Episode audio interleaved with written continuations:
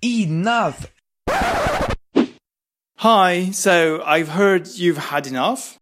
Yes, Michael, enough. We still have to talk about something. Tiny girls. Wait a minute, is that funny? Yeah, maybe it is. Because we like to spend time pissing them off. Okay, so we are talking about completely normal human beings, whose only difference with others is that they have a minimalist morphology. Shouldn't we be a little bit nicer to them? Seriously? Come on! Do you think it's hilarious for your friends to always lose you just because they're not able to look below their elbows when they're walking down the street? No, dude, no! We don't want a piggyback ride. You can put me in your pocket, use me as a key ring or a bedside table. Man, I spend my life talking to nipples rather than faces. For me, deodorants are useless and I don't need to use any perfume because I spend my days near an armpit's armada.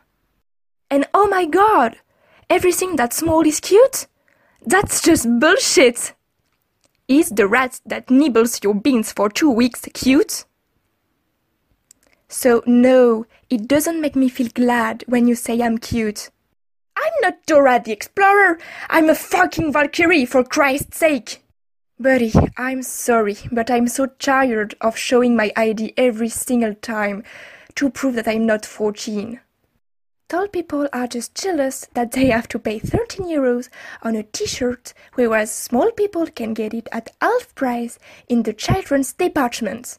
So please, leave us in peace already, or remember, I don't need to bend my back to kick your private parts with a headbutt.